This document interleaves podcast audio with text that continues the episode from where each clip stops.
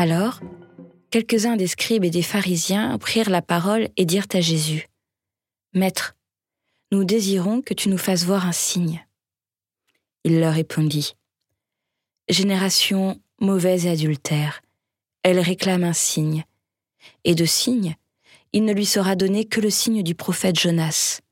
De même, en effet, que Jonas fut dans le ventre du monstre marin durant trois jours et trois nuits, de même, le Fils de l'homme sera dans le sein de la terre durant trois jours et trois nuits. Les hommes de Ninive se dresseront lors du jugement avec cette génération, et la condamneront, car ils se repentirent à la proclamation de Jonas, et il y a ici plus que Jonas.